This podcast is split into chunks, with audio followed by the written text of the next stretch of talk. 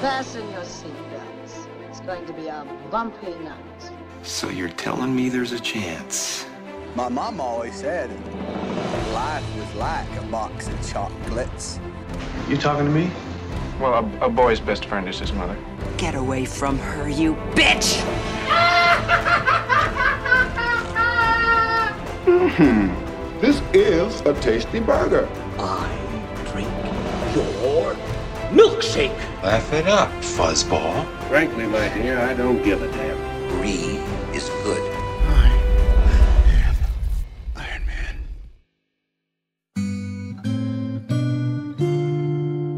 Saludos y bienvenido al episodio número 82 de este tu podcast favorito Cine Express Throwback. Este que te habla es tu anfitrión por la día, noche, mañana, madrugada de hoy, Bobby Bob Robert García. Eh, bienvenidos, año nuevo, episodio nuevo. Así que gracias por sintonizar. Recuerda seguirnos en todas las plataformas sociales. Esta semana eh, ¿verdad? Comenzamos una nueva ronda, una, una ronda de un género de películas que no habíamos tocado en este prestigioso podcast, así que va, va acorde ¿no? con, con- con el mes que, que acaba de comenzar, pero para hacer esto un poquito más divertido, un poquito más dinámico, que ninguno de ustedes se aburra, aquí conmigo está el presidente, el director, el crítico de críticos, el señor Francisco Fico Canjiano. ¿Cómo tú estás? Todo bien, Rob. Este, bueno que estés con nosotros para esta apertura de esta nueva ronda, como tú dices, en honor al mes del amor y la amistad. Así que estamos, estamos listos, Rob. Este año nuevo, ronda nueva. Vamos allá, vamos allá. Excelente, eh, muy bien, me, alegro que estés, estés bien. Ah, además, está por ahí también el profesor que todo lo sabe y si no lo sabe, lo busca y te lo cuenta. El señor Alexis León. Alexis, ¿qué está pasando? Todo bien, todo bien de vuelta después de unas largas vacaciones. Ya hacía falta esto, ¿verdad? Este, por favor, qué bueno.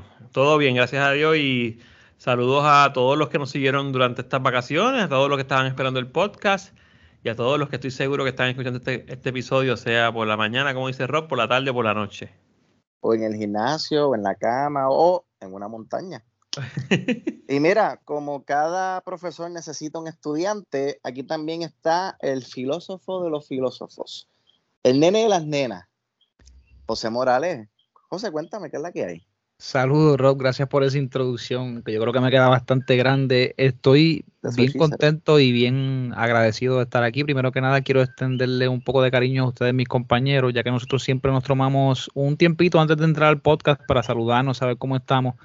Hoy pues caímos de lleno al podcast y, y quiero dejarles saber, ¿verdad? Ustedes, mis compañeros, que estoy bien contento de estar de vuelta. Estas, yo creo que fueron tres semanas, dos semanas, no sé exactamente cuánto tiempo fue, pero se siente como un año, una eternidad de, tanto tiempo, ¿verdad? Que pasamos sin compartir juntos y, hablando de lo más que nos gusta, ¿verdad? Que, son las películas. Este, también le quiero extender un saludo a todo el público que fielmente nos escucha este, y a los que también se añaden a, a- escucharnos aquí en esta conversación que tenemos sobre películas, que también se extiende y pica a, otros temas que, que también nos interesan y le interesa al público. Mis más calurosos abrazos y, y deseos para todos, de verdad. Muy contento de estar aquí.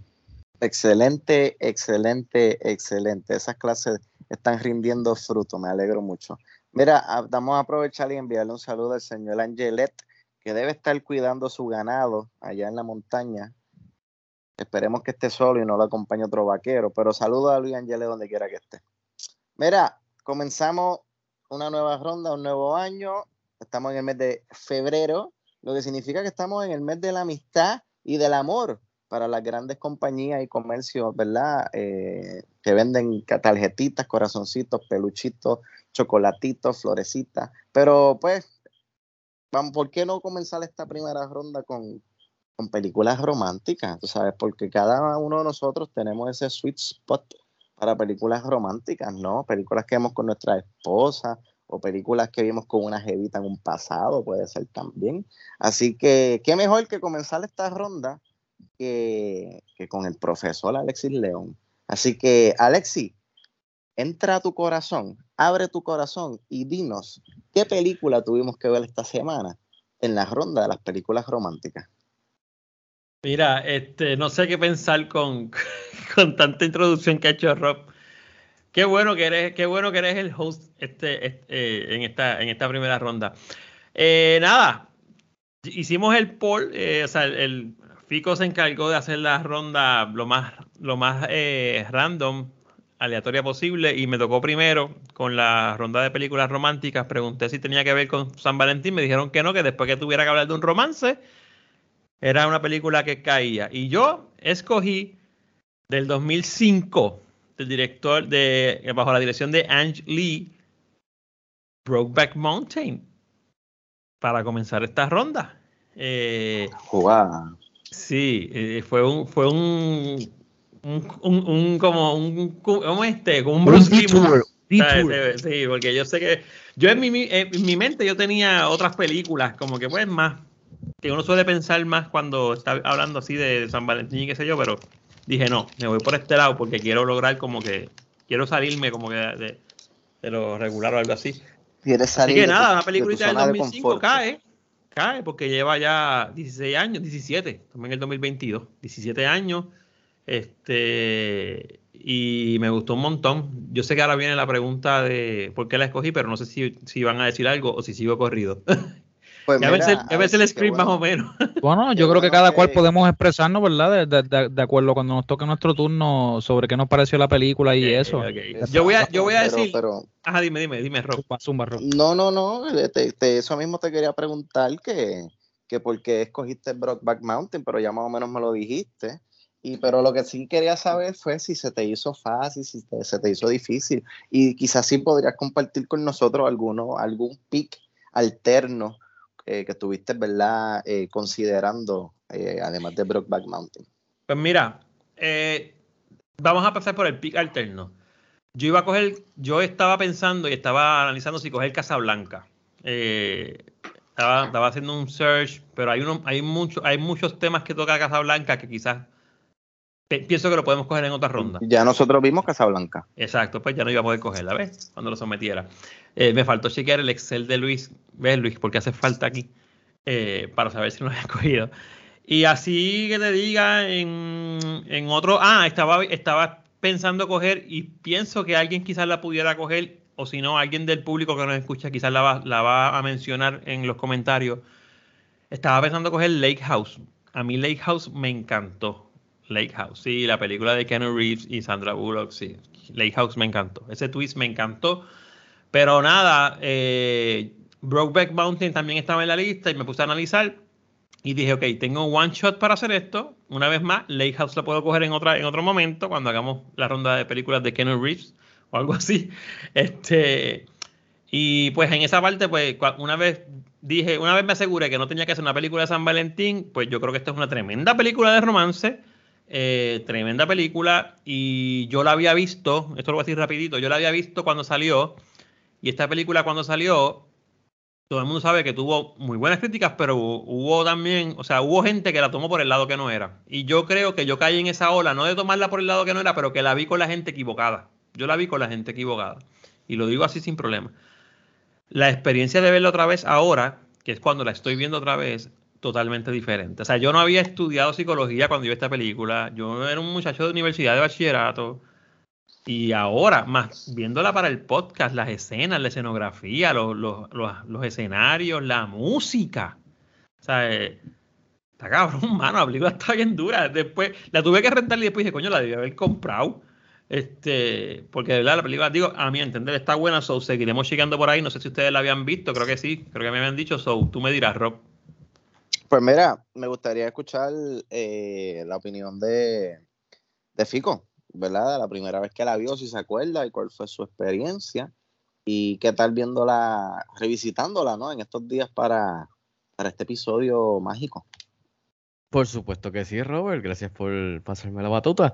Ah, tremendo pick de Alexi. Eh, de verdad que esta película yo me recuerdo que la vi. Eh, primero quiero empezar porque me cogió por sorpresa que Alexi haya cogido esta película directo al hígado para empezar esta ronda. Eh, que me parece genial. me cogió, de verdad me cogiste de, sorpresa, así que. se, nota que el podcast está teniendo. Se, nota, sí, se nota. Buenas películas.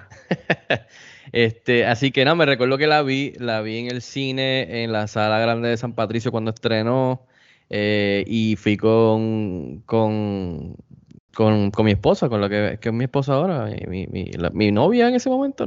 eh, sí, sí, para el 2005 sí. Así que estábamos empezando a salir. eh, y ya yo estaba loco. Yo la fui a ver porque todo el mundo estaba hablando de ella, porque era para la época de premios. La sacaron en diciembre, obviamente, para entrar en esto de enero, febrero para los Oscars. eh, y tenía un, elen- un elenco buenísimo. Y Ang Lee, pues, este también es un buen director. Este, eh, así que yo estaba loco por verla, me la llevé a ella para verla y los dos salimos encantados. Eh, a nosotros no, yo, yo me recuerdo que en la sala había gente llorando.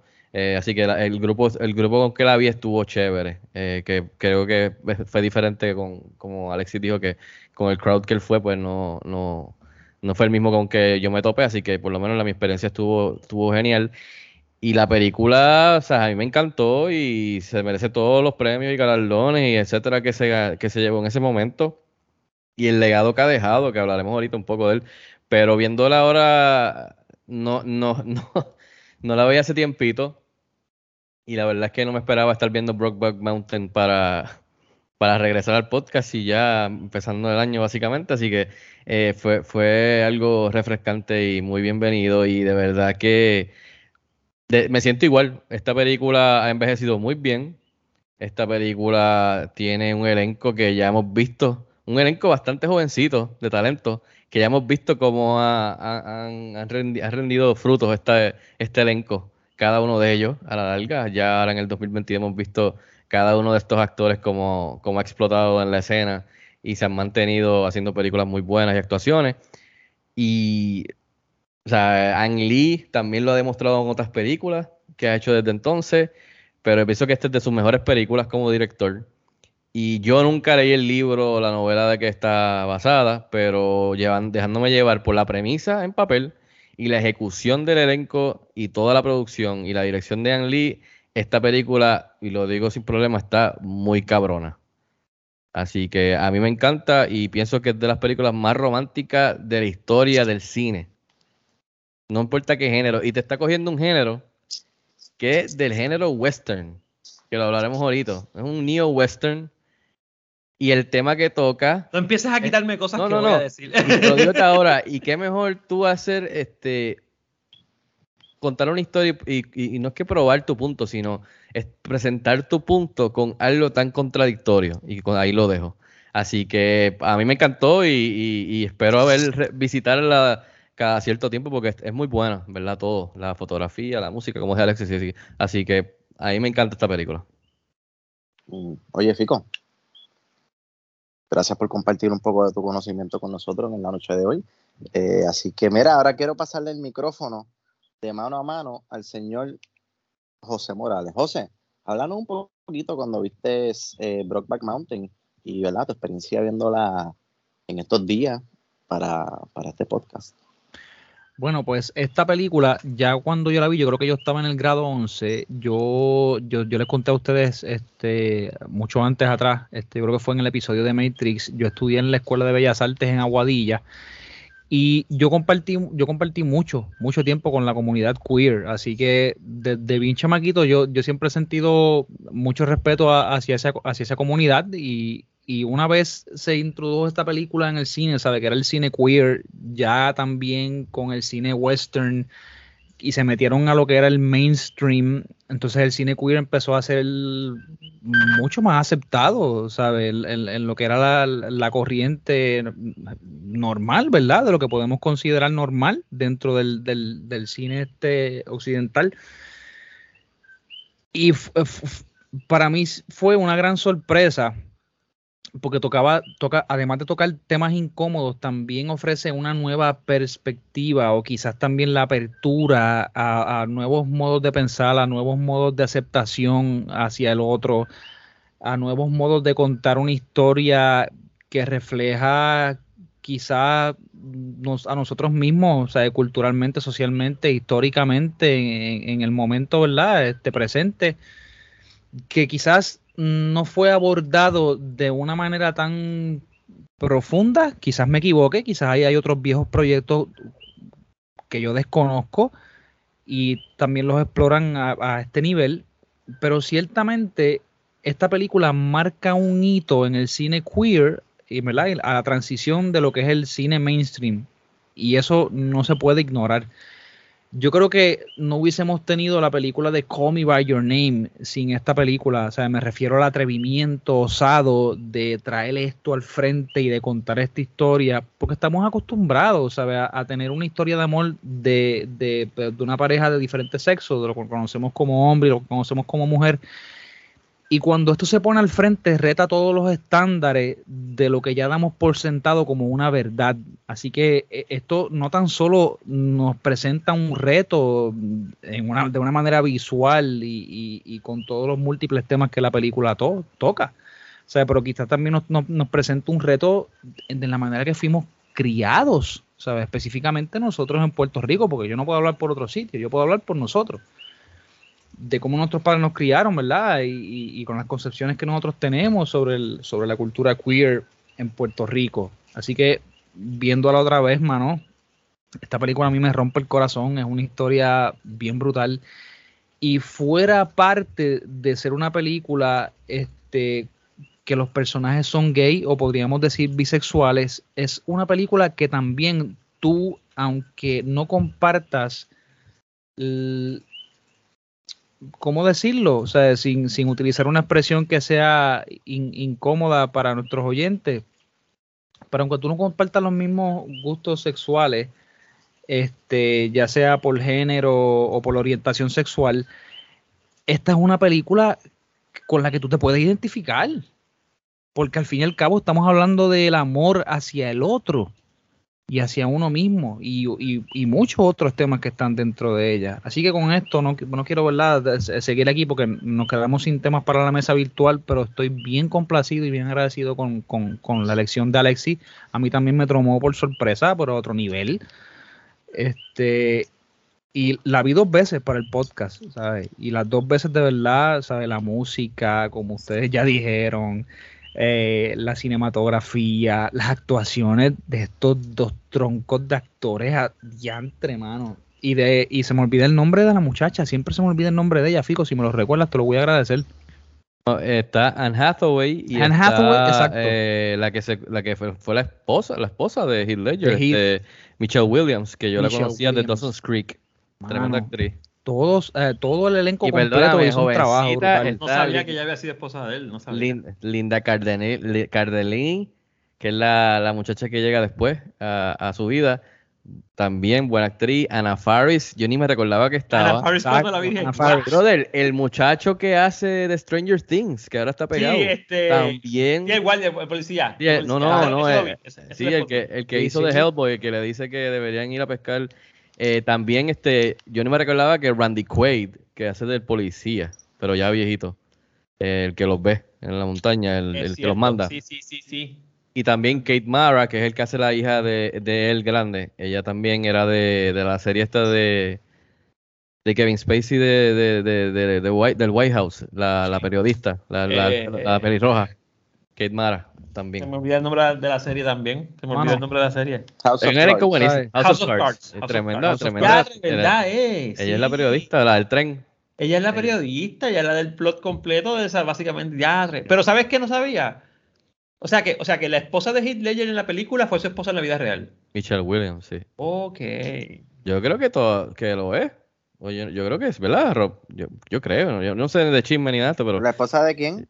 De Heath Ledger sigue siendo Michelle Williams. Ellos no se, ¿se, Eh, se divorciaron. No, pero espérate, espérate, espérate, espérate, espérate. Loco, loco. Heath Ledger está muerto. Chicos, obviamente lo que quiero decir es ellos okay. estaban casados. Okay. Ah, no, cuando él murió o estaban Me asusté, separados. me asusté. separados. Porque ahorita es que, dijiste. es que lo pintaste no. como que todavía la esposa. No, ¿verdad, Rob? Ahorita Rob, ahorita Figo dijo, no, y muchos de estos actores siguen, siguen y, lo, y los seguimos sí, viendo no, explotando. Un, y yo, un matrimonio bueno, póstumo. Llegaron, algunos Sí, llegaron. Sí, sí, pero te entiendo ahora. Que, cuando sucedió lo que sucedió, todavía eran esposos. entendemos. Eran, estaban separados, Separados, exacto. Pues mira, habiendo dicho eso, excelente elección de película, mano. ¿Sabes? No, ¿sabes? no tengo Yo ninguna que, reserva en de decirlo. verdad, yo no tengo ningún problema con decirlo, siguiendo el hilo de, de José. Para mí este es el mejor pick que ha hecho Alexis. Yo iba de. Yo, gracias, gracias. Yo, Sí, iba, yo tenía dos Sí, cosas sí, que decir. sí, Número sí. uno, era, yo pienso que este es de las mejores películas que yo he escogido. Y número dos, y esto es relajando, hasta ahora voy ganando en el, en el Power Ranking, hasta ahora. Porque Sí, hasta ahora. Eres el primero. Pero I set the bar. Tienen que admitirlo. Por eso te digo que de todos los picks que ha hecho, de donde te han tocado en las rondas, por eso lo mismo que dijiste, que, que esto demuestra la evolución tuya en este programa y que hayas empezado con ese, como dije, directo al hígado, con, con este, con este peliculón. Yo creo que este es tu mejor pick para mí, hasta ahora. Viste que el escrito que hice era real. So, Claro. seguimos. Eh, contra más, me va a hacer falta el input de, de Luis aquí, porque sé que también él iba a ver, pero nada, síguelo, Rock. Pues mira, para hablarles rapidito, yo no tuve break de verla para esta semana, pero sí recuerdo cuando la vi, hace mucho tiempo atrás, eh, creo que esto fue un, estoy seguro que fue un blockbuster rental que hizo mi papá, recuerdo que, que la vimos y por alguna razón cuando entró la escena que ellos dos se meten en la casa, caseta de campaña, pues me taparon los ojos. Y pues lo único que yo escuchaba era como un pantalón abrirse y una correa a caerse al piso. no sé qué pasó.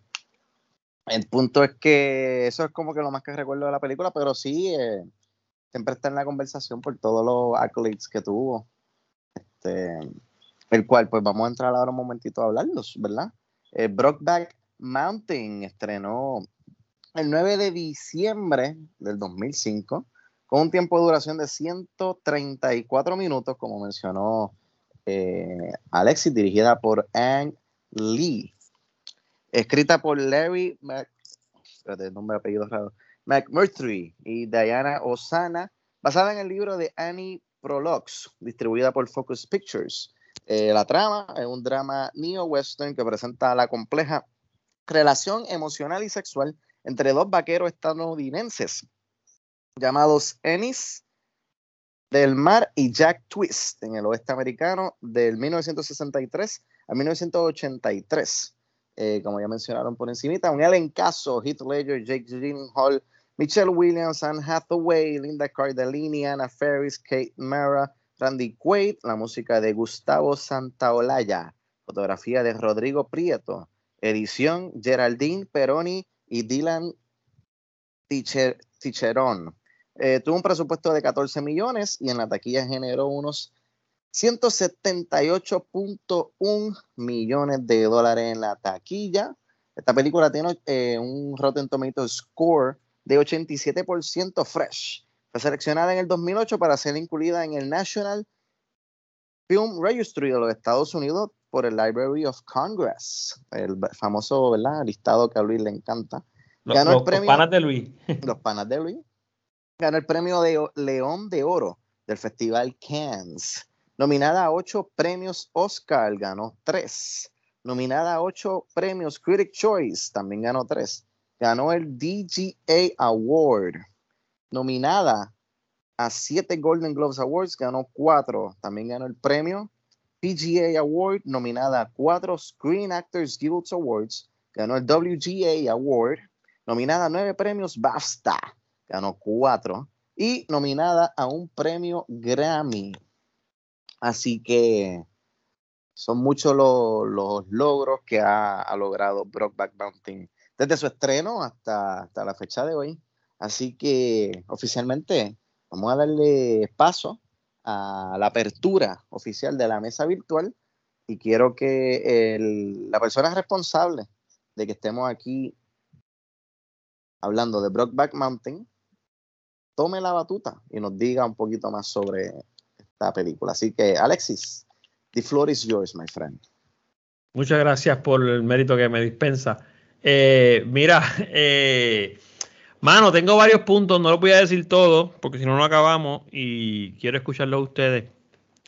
Esta película a mí me gustó mucho, o sea, yo- cuando yo la vi por primera vez, aunque no la vi con un corillo así de gente que pues era tan fanática del cine, me gustó. Cuando la vi por segunda vez ahora, me fascinó. O sea, la película me fascinó. Yo quiero que usted se ponga en perspectiva una cosa. Cuando usted esté escuchando este podcast y cuando vaya a ver Brockback Mountain, si no la vio para el podcast, esta película salió en el 2005. O sea, en el 2005 ya- ya- han pasado 17 años. Y aunque usted viva ahora en un mundo donde tenemos donde, este, donde, donde estas personas y estos gustos sexuales o preferencias sexuales o de género tienen, tienen una mayor cabida y una mayor aceptación, no piense ni por un momento que esto era así hace 17 años. O sea, hace 17 años estábamos en el 2005 y la cosa era bien distinta y yo no soy tan experto en cines, pero como bien dijo José, hay películas que tuvieron que esperar que esta película saliera para poder hacer otro tipo de película. Figo. Y te aprovecho porque yo tenía aquí, desde que José lo mencionó, un listado por encimita de las películas que yo pensaba que sin esta película y las puertas que abrió y las mentes que abrió y los espíritus que abrió en el 2005 no existirían desde entonces. Zumbala. by Your Name, Carol, Blue is the Warmest Color, Portrait of a Lady on Fire, The Danish Girl, Moonlight, que ganó el Oscar, y I Love You Philip Morris con Jim Carrey y Ewan McGregor, etcétera, etcétera. Porque hay muchas películas de otros países en otros lenguajes también. Yo te voy a pedir que me envíes la lista para hacer un post para Profesor León. Este y tagueo a Cine Express. Mano, pues póngase eso en la mente. O sea, estamos hablando de una película que eh, cuando salió, y yo no, no tengo el dato porque no escuché a Rob que dijo 17 millones con algo, hizo 180 y pico, creo que fue, eh, en, en la taquilla pagar, pagar una taquilla de cine en el 2005 para ver este tipo de película, usted piensa que era, que era algo real, pero el público no, estaba tan approaching a esto. O sea que esa taquilla me dice mucho a mí, porque es una buena película. Mano, eh, como dice, como, como sugirió Fico, una de las cosas que más me gustó es que esta película es un reto. O sea, tú vas a contar una historia de, de dos, dos muchachos que están como queering, ¿no? Como que buscando y son, empiezan como una relación homosexual, pero después te das cuenta que son bisexuales porque es lo que se llamaría hoy bisexual. Eh, y dame, la vas a contar con vaqueros. O sea, no hay nada más manhood en la historia de los Estados Unidos que los cowboys. O sea, así que esa, esa, ese atrevimiento, no solamente del director, sino de la, de la que escribió, y esto no es una novela, esto era un cuento. Esto es un long, esto es un short story, pero de par de páginas, no es una novela. Y ese punto voy a hablar ya mismo de él. Creo que eh, son como de 50 a 60. Sí, sí, sí. Es, una, es un cuento largo. O sea. Eso sigue, considera, sigue considerándose, perdóname que ustedes leen más, eso se sigue considerando un short story. Sí, es, que no es una novela por varias cosas. Primero, la cantidad de personajes no es tan extensa. Y la trama aunque en la película sí la, pudieron expandir, que eso es uno de los puntos a favor que, voy a hablar ya mismo, de los que se quejan de que ah, la película no es igual al cuento, hay momentos en que la película da un mejor approach. Sí, pero lo que me refiero más, en, por lo menos yo que no sé nada de ignorante, en cuestión de las páginas. no, no, eso, sigue, siendo un cuento, eso es un short story. 50 páginas de un short story, un, cuento, largo. Este, eh, entonces, en el 63, más fuerte todavía cuando estos temas este, de lo que es el, homosexualismo pues estaban arrancando quizá y tenemos historias de la vida real y historias en películas también que tocan esos, esos, momentos. So, me gusta, me encantó y a mí, esto yo lo he mencionado en este podcast, a mí me encantan las historias que cogen mucho tiempo en desarrollarse. O sea, que tú me presentas el personaje joven, pero después me lo presentas a los 10 años, a los 20, a los 30 años, sin necesidad de que sea una película tan larga. Me encantó eso porque vemos Vemos una maduración donde hubo maduración, vemos quizás eh, un estancamiento psicológico donde hubo un estancamiento psicológico, o sea, lo podemos ver. Tengo aquí en mayúscula, salió de un cuento, o sea, hay veces, y esto lo hemos nosotros hablado aquí a la saciedad, y me acuerdo que lo hablamos cuando hablamos de Doom, la gente como que no, pero hay cosas en la novela que no, pero la, la película no hace justicia. Usted montar una historia de dos horas y media, bien contada, bien contada, a partir de un cuento, ponle que tenga 40 o 50 páginas, ¿sabes? Es un reto. Y tú me imagino que vas por la misma línea, José, ¿sabes? Porque en un cuento tú tienes pocos personajes, no tienes mucho. Es un reto y lo que esta gente hizo es un logro. No, no, o sea, y entonces es una línea argumental porque en un cuento tú presentas un solo plot y ese plot se resuelve. En acá nosotros tenemos el plot de ellos, pero están los de las esposas de ellos, pero está también el plot de cada uno psicológico con su familia. O sea, que esta gente hizo, hizo tremenda misión aquí. Esto fue una tremenda empresa. Eh, y otra cosa que quiero tocar es lo de lo de eh, esta película, como decía tú, José, y con esto pues lo dejo para que, digan sus puntos. Esta película sensibiliza un montón. Yo creo que la palabra que tú buscabas ahorita era que sensibiliza. O sea, tú te pones sensible y y no sensible no es lo mismo que sensitivo. O sea, tú te sensibilizas al tema del amor real. Esta gente, dos gente se amaban, peleaban y todo como si se amaran. Papi, mi esposa me dijo, mi esposa me dijo, no, no uso estas palabras, pero es como si yo te dijera, estos cabrones se ven cada cuatro meses o cada vez dos años y, y pelean, ¿sabes? Es como quiera, ¿sabes? Se aman. Eh, te sensibiliza ante el miedo a lo que dirá la gente. Sabemos lo que pasaba a Heath Ledger, eh, ese final majestuoso eh, y, y, los prejuicios que habían en esa época. Tú estás toda la película, por lo menos yo estuve toda la película como que alguien se va a enterar, alguien los va a chotear, alguien los va a chotear y en el 63, en el 73, esto va a ser la debacle mundial, ¿sabes? Porque esta gente los van a joder. Este, so, esa cosa de la película que, que, que, explore tantos temas en una historia que, vamos a hablar a calzón quitado, en el 2005 incomodaba, la palabra es que incomodaba, incomodaba a la sociedad. Para mí esto es como diría, José, José tiene una frase que, que, digo, la ha dicho en este podcast, así que no la van a censurar, que es que se sacó la, y las puso sobre la mesa, pues la hizo bien hecho, porque lo hizo con una historia que era corta y pudo sacar tremenda película. Eh, creo que podemos desarrollar eso mucho, sobre todo quisiera desarrollar con ustedes el tema de, de ese, esa contradicción, o sea, e, esa, esa, te voy a hacer una película de gays um, estadounidenses, no es que vinieron de otro país, nacidos y criados y de hijos y de generación estadounidense, vaquero.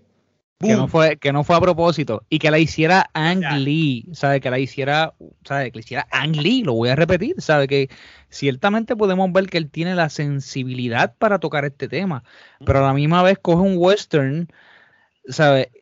Mano, que es lo que es lo que tú dijiste ahorita, ¿sabes? ¿Qué cosa más masculina eh, para los estadounidenses y para el mundo? Clint Eastwood, Clint Eastwood. Es, la, es como yo, la yo pienso, sí, yo pienso en John Wayne, Exacto. ¿sabes? Y to, pero todos pensamos, o sea, todos tenemos a un hombre trepado allá arriba, un tipo extra masculino, digo, y quizás a un nivel de una masculinidad tóxica. ¿Sabe? Que no es ni siquiera que es un tipo masculino, pero es caballeroso y todas las Una hipermasculinidad exagerada. Exacto, está súper exagerado, le, le, rayando en, en, en, lo hipérbole. ¿Y qué pasa? Bronco Cuando... Henry. Cuando este tipo coge esta película, este, ¿sabe? Y hace esta mezcla, lo hace canto. Y yo comparto lo que dice Alexis, ¿sabe? Que, que, que cosas que este material sale de un cuento, ¿sabes? que tú tuvieras la astucia y, y, no sé, ¿sabes? que te reunieras con quien te reuniste, con quien lo trabajaste, pero que lo traspolaran a esta pelota de guion que se llevó a cabo con estos actores que en su mayoría eran jóvenes, ¿sabes? que llegaron a ser actores de renombre mundial, que son en este momento actores de renombre mundial o sea, que pudiste también reconocer en cada uno de ellos ese, es, esa luz, ¿sabes? Ese talento que tenían para expresar lo que tus personajes y la historia que tú querías contar. Al fin y al cabo, te da más luz a ti también como director, ¿sabes? De lo que tú querías hacer en ese momento, pero no tan solo de lo que tú querías hacer, sino de la historia que tú querías contar, de expresar lo que de verdad esos personajes estaban pasando en ese momento. Y yo también quiero llevar también a la mesa, ¿sabes? No tan solo la relación de ellos, sino la relación que tenían con sus esposas, la relación que tenían con sus hijos, la relación que tenían con sus suegros y también la relación que tenía, ¿sabe? Ellos con sus padres, ¿sabe? Que él quizás, él, él, eh, Ennis Del Mar siempre pensó que su padre pudo haber sido la persona que quizás cometió el acto atroz de asesinar a este hombre, ¿sabe? Por sus preferencias sexuales. Y él fue testigo, ¿sabes? Digo, testigo en el sentido de que su, su, padre le llevó a verlo como que, mira, esto es lo que, esto es lo que le pasa a la gente gay. Oye, digo, yo no sé si en ese momento, si ese término existía, de verdad yo desconozco históricamente, ¿sabes? El, el, el, de dónde sale la etimología de la palabra gay y, y cuándo se generó. Pero lo que me impresiona de esto es que ¿por qué este padre le está haciendo, le está enseñando esto a su hijo? ¿Sabes? Ya él veía algo en él que era diferente a los demás y, esto funcionaba como alguna manera de tomar precaución, hijo, pero también me quiero girar hacia Jack Twist de cómo él hablaba de que él nunca podía complacer a su padre, ¿sabes? De que él, de que él nunca era, y tú lo puedes ver al final cuando Ennis del Mar va hacia allá y su padre le habla del tipo, no, lo vamos a enterrar aquí, tú sabes, vamos a hacer las cosas como yo las quiero. Él no, él no sabía lo que él quería. Como que... Es, exacto, ¿sabes? Entonces, pero, ¿verdad, Alexi? Es, es algo, es como que, ¿sabes? Todo lo que se separa de lo que es normal, ¿sabes? Automáticamente, digo, y yo digo lo que es normal por lo que conocemos que es normal, ¿sabes? Por lo que damos de- tomamos de cuenta que es normal, pero ¿quién carajo sabe lo que es normal? ¿Entiendes? En, en el tiempo que nacemos, como tú dices, somos hijos de nuestros tiempos. Y aquí se ve bien marcado, ¿sabes? Otra cosa es esa, ¿sabes? Que marca muy bien el tiempo en, en el cual la historia está contada. ¿Sabes? De, de cómo los personajes que viven en ese tiempo están viendo a estos otros personajes y, y cómo interactúan con ellos en ese momento de que, ¿sabes? No, no nos vimos por cuatro años. Y el hecho de que tú me digas a mí de que esto puede funcionar, de que nosotros podemos tener una casita y que podemos tener una granja, eso no corre. ¿Sabes? El, el- Ennis del Mar vivía con un gran sentimiento y profundo de miedo. ¿Sabes? Que, que a, la- a su vez fue propulsado por su padre. Que quizás lo marcó por el resto de su vida y no lo dejó entonces acercarse un poco más a Jack Twist. Y por el hecho de que sus hijas lo vieran de cierta manera, o, o- o quizás también por el sacrificio de estar cerca de ellas, aunque, aunque no tuviera una relación tan abierta con ellas. Estás en mute, José. José se nos fue en Que mute la aquí. otra, ¿sabes? Que podemos ver, por ejemplo, que hay una que está bien cerca de su padre, una de sus hijas, pero la otra no. O sea, que también vemos que hay una dificultad para él comunicarse con, con sus hijas hasta cierto punto. Yo te, paso el micrófono, Fico, y quizás abrimos otra línea y, y, y puedo entrar otra vez y opinar. Eh, muy interesante lo que, lo que trae a, la mesa virtual y Alexis también antes de ti. Estoy de acuerdo con todo lo que dijiste, eh, José y Alexis. Yo lo que quisiera hablar un momentito es eh, de la producción en sí. Esta producción, como dijo ahorita Rob, eh, me es impresionante que costó 14 millones y para el tema que toca, en el momento que lo tocó, que hizo 178 millones en la taquilla, tú sabes, me es bien impresionante para una película que sí tenía un elenco que todavía no era el mega elenco que todo el mundo sabe que es ahora, porque eran jovencitos muchos de ellos. Eh, so, en sí, técnicamente podríamos decir que era una película independiente que quizá pues eh, terminó siendo muy buena y pues corrió para la época de premios. Eh, pero Ang Lee, que es muy bueno, el cineasta taiwanés, y pero me quiero enfocar en la fotografía, me encanta la fotografía, pienso que, que Rodrigo Prieto, la- la- la- el, director de fotografía, la cinematografía está excelente, especialmente una película que se presta para estas vistas y estos paisajes, eh, tú sabes, el bosque y, y el ganado y el, y el viento y los árboles, tú sabes, la nieve, sea, me pareció eh, espectacular y para que tengan una idea, Ro- Rodrigo Prieto viene haciendo películas como Amores Perros, eh, creo que él hizo Babel, que también es muy buena, eh, y creo que él trabajó en The Wolf of Wall Street, que ha trabajado con Scorsese también. Y entonces del otro lado, yo, yo se los mencioné a ustedes, este, el trabajo de, de la música, la banda sonora. Esta es una de las bandas sonoras, brother. Gustavo Santaolalla. Diablo, mano. Que yo oigo esa guitarra y te lo juro que yo puedo empezar a llorar. O sea, sin joderte. Yo puedo poner eso en el carro durante la semana con, sin ningún contexto y me recuerda la película y más que nada me recuerda el sentimiento que yo sentí mientras veía la película y el de los personajes, la situación que estaban estos personajes. Y yo no tengo nada que ver, o sea, eh, que, que, que, que relacionarme con, o sea, con estos personajes que son en una película, pero en el sentimiento que ellos estaban sintiendo, pues puedo, puedo con- conectar, o sea, con, con ellos. Y la guitarra, o sea, el trabajo de él, que también él, él, él fue el que, él, el que hizo la música de, del videojuego de The Last of Us, no sé si usted lo han jugado, brother, tú sabes. Eh, que, que yo asumo que va a estar envuelto en el live action que van a hacer ahora. Esperamos. Con, Amén. con- con Pedro Pascal y con esto- esta gente. Así que eso va a estar. Así que el elenco buenísimo y, y- y volviendo a lo que ustedes estaban hablando, o sea, esto es una película que de verdad que, que te rompe el corazón, de verdad que sí, este, eh, no importa tu preferencia sexual o, o- o de dónde tú vengas o dónde tú estás, es una historia bien relevante eh, que la puedes aplicar a muchas, a, muchas situaciones, a muchas personas, a, muchos tiempos. Y, y de verdad que, que, eh, para mí esta sería una de estas películas que sería obligatoria en una clase de, de películas o de, o de... Porque es una película que, especialmente para el 2005, es una película que...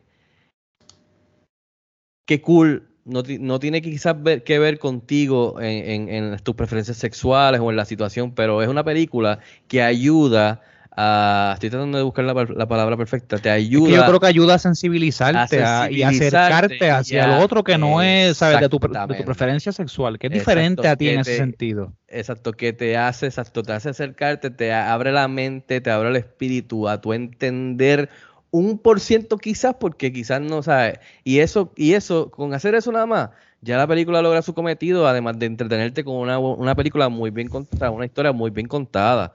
Y creo que ese, ese es el poder de esta película, que además de ser una buena película con una historia que como tú dices Alexis, pues es, es mucho más expandida e incluso aparentemente, porque yo no lo he leído, mejora el texto, que lo vimos con Dune, que para mí esa adaptación me elevó el texto. Pues esta película de Ang Lee eleva el texto, te entretiene, te parte el alma, te conmueve. Tú sabes, y al mismo tiempo abrió muchas puertas, es la verdad. Muchas puertas para el elenco, para el director, pero más que nada en Hollywood. Yo te apuesto que muchos estudios estaban listos con el revólver, con la bala adentro, para disparar y empezar a hacer este tipo de películas y no se atrevían. Yo, yo quiero tocar algo ahí rapidito. ahí. atrevían hasta ¿Tú que vieron esto y dijeron, ahora vamos a disparar, vamos a darle lu- luz verde a estas películas, peliculitas que teníamos aquí para contar estas historias, porque hay, y, mira, muchos de ellos de seguro dijeron, hay un mercado, el cual se ve horrible. Pero tú sabes qué, qué bueno, porque entonces eso abrió y, y creó una ola completa en Hollywood para poder tener estas películas y que abrieran la fucking mente de la gente que tiene la mente cerrada, coño. Mira, Sorry, dos cosas. Me me. Dos cosas, dos cosas. Qué bueno que la película te hizo sentir así. Dos cosas. Número uno, eh, yo, yo en el, en el, en el, en el caso de, tú habías mencionado aquí, una vez que estábamos hablando de los premios, que este tipo de película no se puede denominar la mejor guion original, porque es un guion adaptado. Algo así yo había escuchado, como que hay una... Pero ganó mejor guion adaptado. Que yo recuerde, uno de los premios que ganó fue mi mejor adapted. Eh, ah, hemos hablado de eso porque Exacto. recientemente cambiaron las reglas y ahora no sé qué es lo pero, que pero cae. si Rob tiene el script, yo creo que uno de los premios que ganó fue mejor guion adaptado. Estoy casi seguro de eso. Porque, volvemos, adaptaron un cuento y lo hicieron de, de- lo hicieron de manera brutal.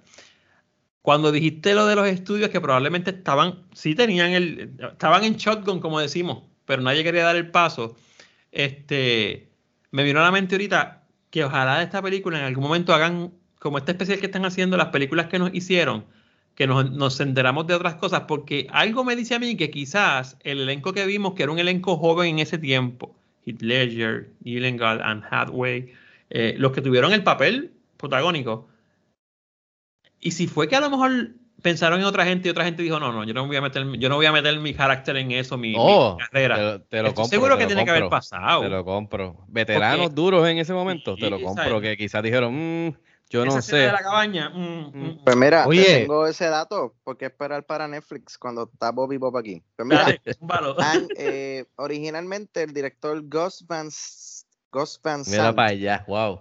Era el que iba a hacer esta película y originalmente él quería que fuera Espérate, espérate, pero ayúdanos, Rob, para los que no conocemos mucho de cine. Gus Van Sant, dime una película. eh, Gus Van Sant tiene los cojones para hacer esta, esa película. bien. Pues mira, Good Will Hunting Ok, ya, ya, y ya. Milk Ok. también, Sí, que de- tiene- basado él lo hubiese hecho. Trump. Ok. Pues mira, eh, Matt Damon, Joaquin Phoenix fue originalmente. También consideró a Leonardo DiCaprio y a Brad Pitt. Mm, Y en aquel entonces que estaba bien pegado, eh, Ryan Phillip. Ryan Phillip, yeah. Eh, por un tiempo, George Hornet estaba, eh, ¿verdad? Tenía un deal, pero eh, entonces eh, a lo- le hicieron el approach para The Black Dahlia y se fue a hacer The Black Dahlia. Ouch. Eh, a última hora también Edward Norton y yo, eh. What? Sí, Joe- Edward Norton y el director eh, Joel Shoemaker. Shoemaker. Schumacher, ya. Se- falleció el año pasado. Él también está por ahí. Um, yeah. Wow, había un par de nombres entonces. Par de nombres. Entonces, eh, para contestar la pregunta de los premios que ganó los Oscars, ganó mejor director, mejor música y mejor guion adaptado. Eh, mejor guion adaptado. Y, eh, ¿verdad? Para pasarle el micrófono con los datos curiosos de Bobby Bab, eh, la música de la serie de The Last of Us la va a hacer nada más y nada menos que Gustavo Santaolalla, ya está confirmado. Yes. Mira, ¿sabes? ¿Sabes qué? Ah, bueno, amor, José, dime. ¿Qué tiene, te- vas a Yo decir quiero, algo? yo quiero decir algo antes de, ¿verdad? antes de continuar. Hay otra cosa que no hemos hablado que, que esta película hace y lo hace de una manera muy buena. Y Estoy es que cruzando los dedos de que no No, toques no, que quiero tranquilo, tocar. ¿sabes? Esta película también funciona en, un- en un contexto político de, de- de una manera bien fuerte, porque sabe que es la política, si no es aquella cosa que nos ayuda a imaginar nuevos espacios como comunidad. Y yo creo que también le presentan nuevas opciones a esta comunidad y a nosotros también, ¿sabes? No tan solo de aceptación, sino de, de buscar nuevas formas de, de, de, pues, de tú estar o de acercarte al otro, de imaginarnos un nuevo espacio para que esto funcione. ¿Sabe? Que esta película también en un contexto político filosófico, ¿sabe? no es tan solo una película que funciona como entretenimiento, como entretenimiento, sino que también es una película que tiene un, ¿sabe? que tiene utilita- ¿sabe? es utilitaria en el sentido de que funciona para algo, ¿sabes? Es, es una película que se puede usar con unos fines y unos propósitos, ¿sabes? Políticos, antropológicos, filosóficos, sociales y por ahí para abajo seguimos.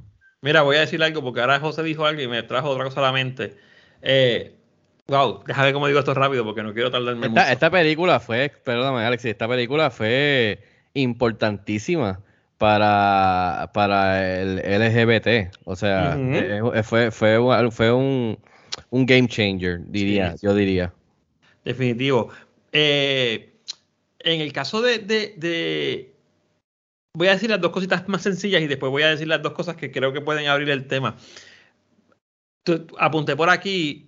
Es interesante ver cómo desarrollan un personaje con, con Heath Ledger, que fue tremendo actor, y se dieron cuenta hasta de la voz, cómo, era, cómo él hacía la voz de western, o sea, le quedaba brutal. O sea, entonces, entonces es un hombre que em- empieza a explorar con una relación homosexual, después descubrimos que pues tiene una relación con heterosexual con otra persona, pero no deja de ser machista. Y eso es un fenómeno bien interesante. Él es bien machista con su esposa. En la escena de cuando le lleva las nenas al supermercado, cuando le está peleando porque quiere que le sirvan la comida, cuando la amenaza para darle un golpe. Eh, las escenas son claras. O sea, para que ustedes vean, porque, porque lo que pasa es que la gente, y esto yo lo he hablado con José, la gente tiende a encajonar las cosas. Si es gay, pues es sensible, no es violento. Eh, no, mano, hay gays machistas. Y hay gay que. Y y hay heterosexuales machistas. Y hay heterosexuales que, que tienen otras cosas. Eh, eh, no, no hay por qué mezclar las cosas. Es un asunto bien psicológico. Yo lo tengo aquí, ya José lo tocó. Y Fico también. En la escena del papá. O sea, desde el principio vemos que Hitler es como que de los dos el menos. eh, eh, anclaje que tiene en, en- en grupos de apoyo, porque pues no, no- no conocemos nada de familia, no conocemos, sabemos que tiene una novia en tal sitio y de repente ya se casó, pero psicológicamente quizás está más afectado. A mitad de la película, ya los tres cuartos nos cuentan por qué. Esa escena del papá. eh, tú puedes hacer otra película a partir de lo que él nos contó ahí. Que a lo mejor el papá tuvo una relación homosexual y se arrepintió y, pa- y participó en ese crimen y se lo enseñó a los nenes porque quedó marcado. Mira, ya te hice una película, pum. ¿Entiendes? ¿Sabes? Y después la escena cuando presentan a la persona muerta, sea, eso, eso es bien gráfico. ¿Entiendes? Y eso es algo que yo estoy seguro que pasaba, más pasaba peor. Entonces, y como José decía, quizás no le dijo la palabra gay, aunque sí, probablemente existía en los 63, pero yo estoy seguro que ese señor no le dijo la palabra gay a, su- a sus hijos, le dijo otra palabra. Entonces, eso va creando ese miedo que él tiene a atreverse, porque fíjense que la película en todo El trauma. momento es eh, eh, Jack Twist, que el apellido está bien interesante, Twist, o sea, Jack Twist tratando de decirle, vamos a hacerlo, vamos a tratarlo, pero él tiene miedo. Porque tú no sabes lo que le hacen a la gente en ese sitio, porque tú no sabes lo que ha pasado, en, en lo que a mí me han dicho que le van a hacer a esas personas. Así que ese asunto, que es con lo Y que... perdona que te interrumpa, Alexi. Como él se imagina la muerte de Jack Eso, que iba, cómo a fue. eso iba. Perdón. Esa escena Eso final, iba. Eso, a- eso esa es escena final en un teléfono público, que eso ya es considerado como vintage, Sí, que todo dice, a través ¿qué de postcards.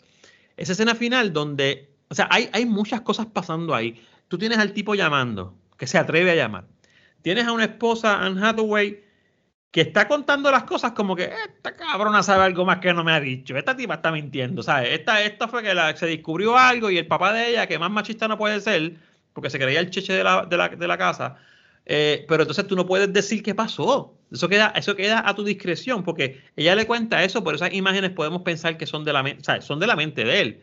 Entonces, tú dices, ¿le pasó? ¿O es que esas... entonces, mira, mira, mira lo, lo psicológicamente fuerte que es esto. Tú dices, y si no fue así que pasó, Heath Ledger, que es Genis del Mar, va a vivir con esa mierda toda la vida pensando que fue eso. Porque ese chamaco no tiene madurez psicológica para, para, para sustentar eso. Entonces, te lo, lo voy a tener ahí para que hable ya mismo, pero déjame decir dos cosas, dos cositas.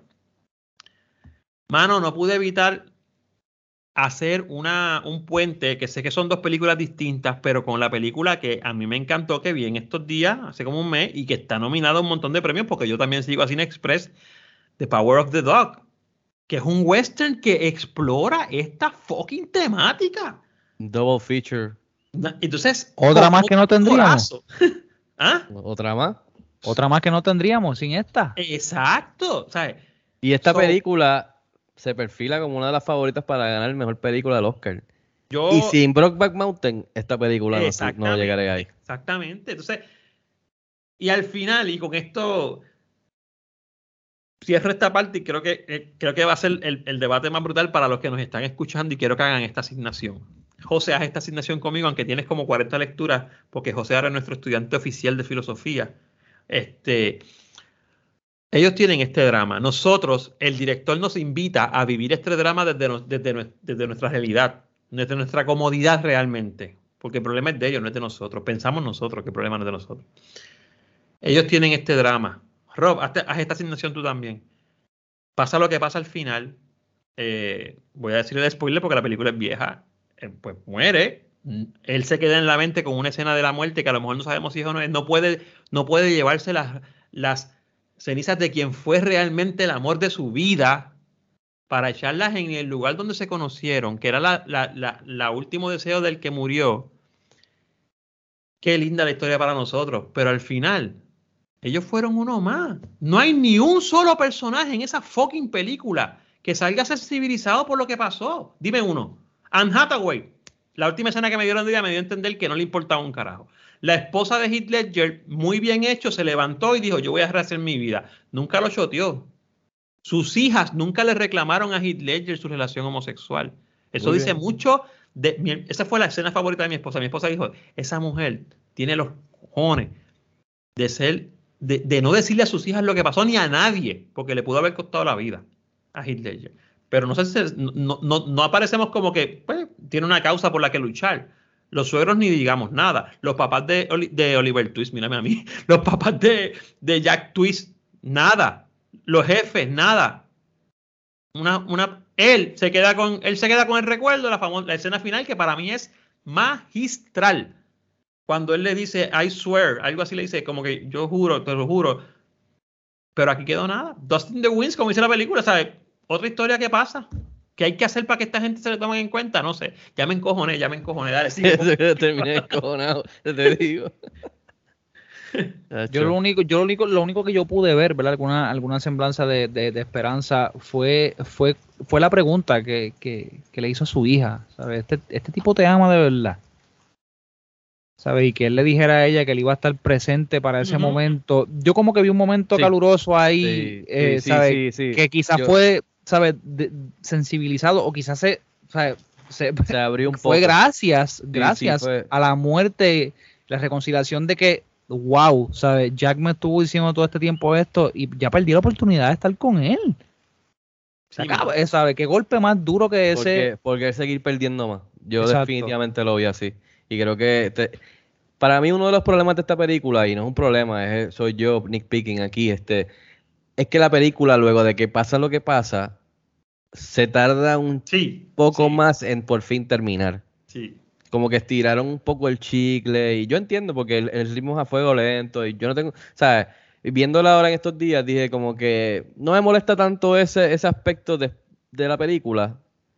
Eh, ahora yo de más adulto y de- después de tantos años después de que estrenó la película. Pero sí, pero dentro de ese tercer acto y ese llegar a ese final, eh, creo que eh, lo que te están mo- mostrando es, además del closure que él tiene, de ir a visitar a los padres, de que se soluciona aquello, él se lleva el recuerdo, eh, la mamá le ofrece un poquito de, de- de calor humano porque o sea, entiende lo que estaba sucediendo Y entre lo ellos. invita a que regrese si quiere. Sí, exacto, exacto. Y él se lleva la camisa que a Ennis se la había perdido. Que él se le había supuestamente perdido. Sí. Y e- entonces, entonces, ¿qué pasa? Eh, lo que dice José, yo lo tomé como que era importante que el director nos mostrara que con todo lo que le ha pasado, con todo lo que está pasando con su esposa, con todo lo que pasó con, con Twist y lo de la ceniza y todo eso, eh, el tipo está tratando de alguna manera seguir hacia adelante solo allí en su cabaña, allí tranquilo, teniendo, tratando de tener una relación con su hija, bregando con su ex esposa, bregando con el trabajo que tenga, eh, perdiendo el amor de su vida y que la nena venga llena de optimismo, enamorada, como en algún momento él lo estuvo eh, con su esposa y después con Twist, pues que si no hubiesen pasado estas cosas, de seguro la actitud de él hubiese sido más eh, parecida a la del Ujú. principio y él no hubiese aceptado ir a, a la invitación de la hija, que ya se le ve en la cara, que piensa que él va a decirle que no ya y que es una causa perdida, pero en la, en la cara de ella se ve la sorpresa de que él abrió un poco la ventana y un rayito de luz de que gracias a, a la relación con Twist y gracias por más malo y lo que que sea, pasó, sí. por la muerte Sí, de él. La, la muerte de Jack fue el evento anómalo que quizás fue la que provocó, ¿verdad? De- lo que viene después de una tragedia. Sí, sí. Exactamente. No, y, y yo lo que digo es que yo, yo lo que digo es los otros personajes, de los otros Ah, no, sí, personajes, los otros no. no vemos nunca ni Nada. siquiera un coño como que debe. Oye, oye, nada. y ahora que, ahora que se tocan otros personajes, cuando Jack Twist, antes de que pase lo que va a pasar, ¿a quién pone como chupa? Al suegro. Al suegro, sí. Esa escena estuvo bien, bien brutal, mano. Ya Brutal, le pero, de- pero, de- pero ustedes no que quizás Sí, sí, que sí, tenga sí. que ver algo con la muerte también. Sí, me dejó pensando, me dejó Yo tengo un pensando. prejuicio bien grande y lo voy a soltar aquí. Muchas cosas que cuando yo la vi Y por primera vez no, no todos estamos pensaba. prejuiciados. Yo estoy prejuiciado y lo voy a tirar aquí. Y no es que sea, no es que sea un homofóbico ni nada, los que me conocen saben que nada más lejos de la realidad. Yo estuve toda la película diciendo, cuanto varón se acercaba, el jefe principal, que no se me olvida en las películas que ha salido y lo he visto, lo he visto en varias, el jefe que los contrata, que los, que los, que los ve, que los ve, los contrata y después los vota. El suegro, el que lo contrata para los rodeos, este, yo, eh, cada vez que un varón se acercaba, yo decía, él sabe que él es gay. Ya, yo tenía ese prejuicio, yo decía, el, el suegro de ese tipo sabe que él es gay. De mí, ¿sabes? Y, lo, y lo está jodiendo porque lo quiere, lo quiere sacar. O sea, quiere que él lo diga. que de hecho le había ofrecido dinero para hasta para, ¿sabe? Para irse, se lo había hecho. No literal, implícito, pero quizás, literal. ¿verdad?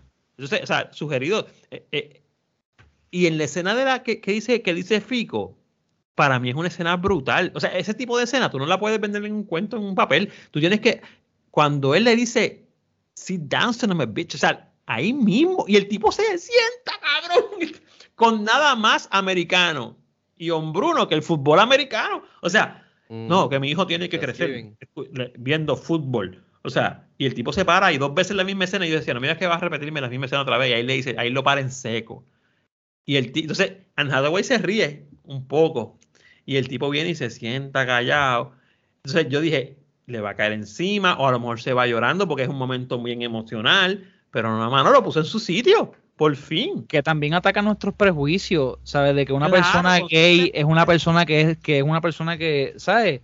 Que es pasiva y que todo le pasa por encima, ¿sabes? Que, que, son débiles. Na- nada más lejos de la realidad, mi hermano. No, no, y Ledger era un, un mecha corta. Que también le la encima a otros Y de hecho, la última pela que le dan es ¿Cómo una pela porque él le, le cae encima al tipo que le toca bocina, pero le dan, pero en el resto de la película, él le mete una, él le vuela los dientes con una patada a, un- a uno de los, de los, en la película, en un parque que están como celebrando el 4 de julio. 4 de julio, ¿verdad? 4 de julio, Sí. de 10 años. O sea, que es un tipo bien volátil. Sí, Eh, bien o sea, impulsivo. Sí, es bien impulsivo comparado con, con este hombre que aguantó. ¿Cuántos, ¿Cuántos años tenía el nene ya? Como ocho años, cua- que aguantó para contestarle al suegro. Que desde que el nene nació, el suegro jodiendo, como que se parece a mí, ¿verdad? No se parece a ti, cabrón, se parece a mí. ¿Sabes? Mano, es mucho. Eh, eh, está brutal. Entonces, eh, sorry, para otro podcast queda el tema de las mujeres. Mi esposa lo vio y quedó bien sensibilizada porque me dice, diatre, ella aguantó, ella lo descubrió. Porque la esposa de Hitler lo descubre. Y aguantó todo eso. Los nenes crecen y después que ella viene a decirle, de hecho se acuestan y todo. Después que el nene viene, ella viene a decirle, mira, en la cajita de pescar, cabrón. Hasta Ah. con el precio lo encontré. Porque ni lo usaba. ¿Sabes? Te dejé la nota ahí y nada. Y ella sufriendo ahí, besándolo ahí, ¿entiendes? Que yo, le- yo me acuerdo que yo hice un ejercicio con ella y le dije, le dije Araicha, ¿qué tú hubieses hecho? ¿Qué tú hubieses hecho en el momento? Y ella me dice, yo no sé, yo hubiese quedado en shock, no sé qué hubiese hecho, ¿sabes? Pero la parte que están mira, ¿tú quieres teniendo que relaciones, que, que ella le dice, no, no, que estoy ovulando, no quiero tener como que bebé, y él le dice, bueno, si no esto, pues me avisas para entonces como que Yo te dejo. a mandarla para el carajo, y yo, diablo, cabrón. No, y después y, ya y entonces- y ella dice, bueno, si tú puedes sostenerlos y apoyarlos, entonces pues son otros 20 pesos, y yo, ¡eh! No, y la directora, y, y la directora, el, estoy pensando en la, en la escritora, el director corta ahí y te pone el divorcio, ¿sabes? Está brutal. Estos, estos son cosas que todavía se dan. Claro, claro. supuesto. Yo conozco, yo conozco personalmente personas que están en esta situación ahora mismo, que sus esposas saben que ellos son gay y que ellos siguen sosteniendo relaciones fuera del matrimonio y siguen aún casados y la cosa continúa, ¿sabes? Como si nada estuviese ocurriendo, ¿sabes? Digo, y estoy hablando de gente de una generación atrás de la mía, ¿sabes? Son, son generación baby boomer. ¿Sabes? Que no están lejos de lo que estaba pasando en esos años, porque son de esa misma generación. Yo, yo creo que esta es una buena película y para, darle para ir dando un closure, esta es una buena película que se debería revisitar en estos tiempos. ¿Sabes? Ah, la, la historia de esta, el progreso que ha tenido la, la- la comunidad LGBT, que para, para, para ese tiempo era la comunidad quizás gay y lesbiana, después se fueron añadiendo. El progreso que ha tenido ha sido, ha sido en algunas áreas ha sido mucho, aunque, otras en- aunque en otras todavía está aguantado, pero el asunto de que ahora se puedan casar, el asunto de que puedan acceder a unas cosas, ha sido el- tanto en los últimos 15 años que yo creo que esta, esta película merece una revisita. Mm, mm, eh, en, en clase, eh, este año no estoy dando nada que tenga que ver con humanidades, pero maybe lo- la cojo ahora en agosto y la doy, porque merece como una- un- revisitarla para que se vea una película del 2005 que hablaba de algo en el 63.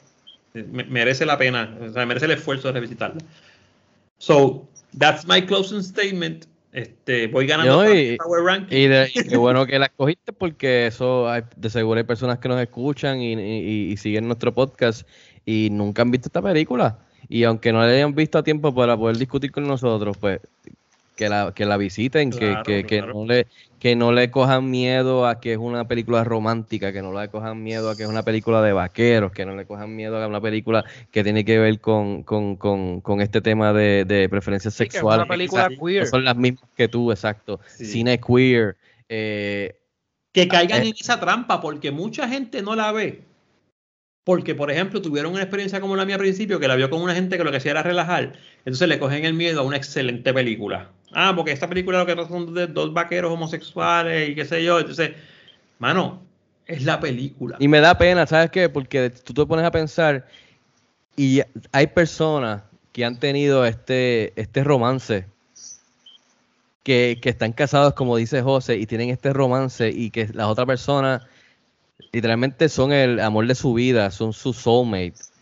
Y, es, y, y puesto que hay personas que se lo relajan o como dice, o, o se lo tripean, qué sé yo.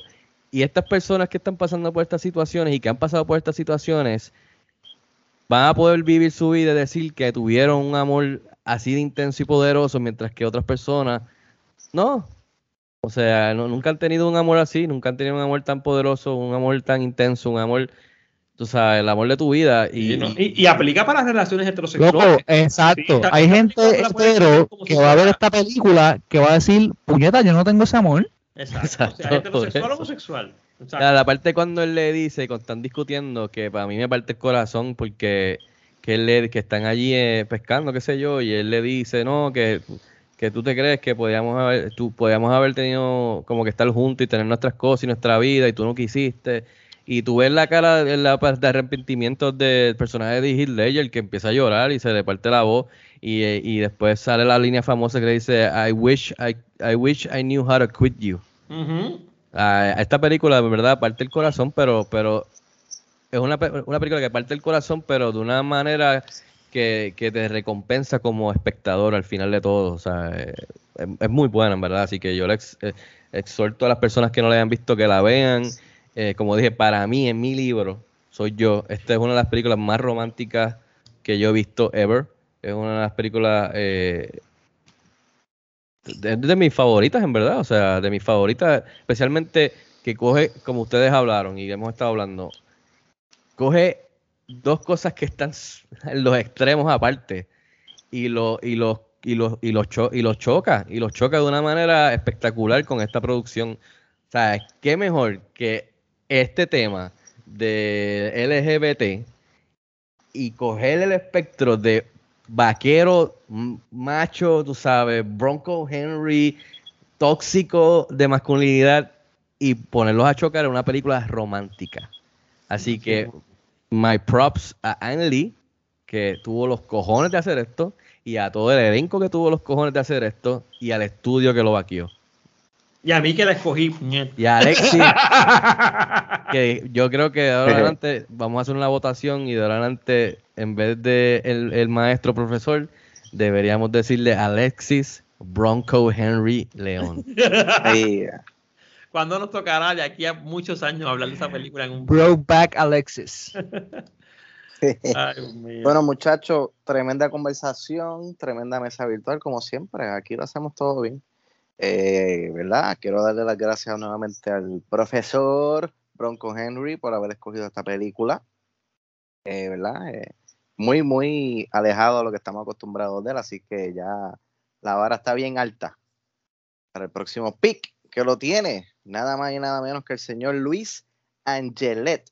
Así que Luis, si donde quiera que estés tienes eh, servicio Colette para conectarte con nosotros, déjanos saber qué película vamos a ver la semana que viene.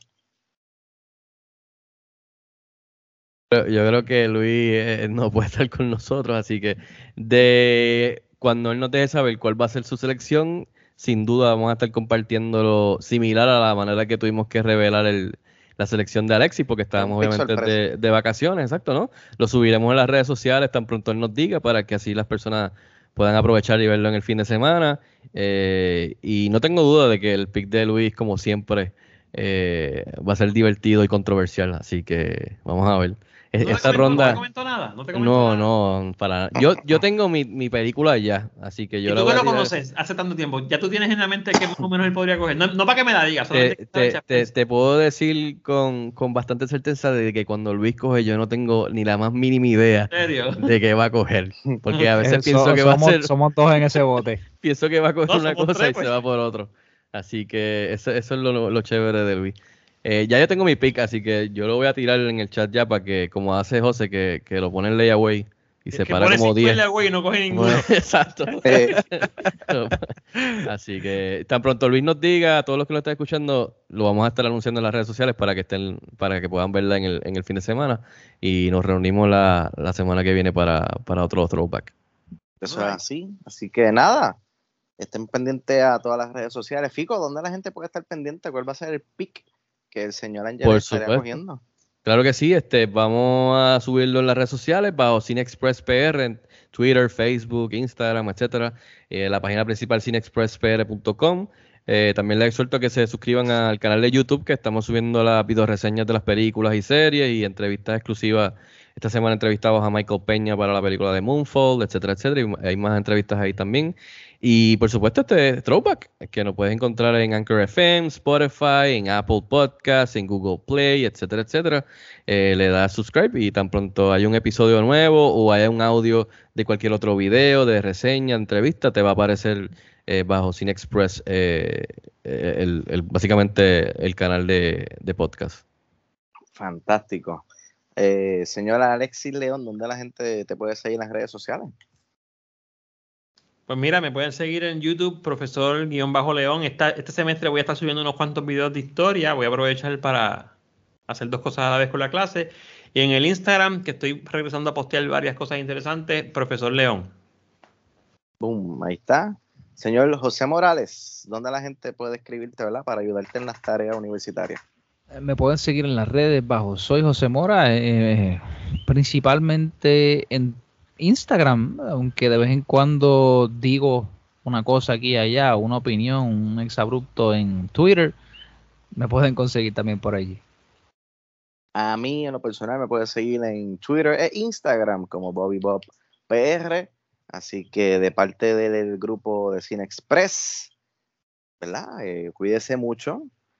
Nos vemos la próxima semana. Y como practicamos en el chat, muchachos, a la cuenta de tres. Uno, dos y tres. This is the way. Mano, yo iba a decir, Iba a decir, nos vemos en el cine.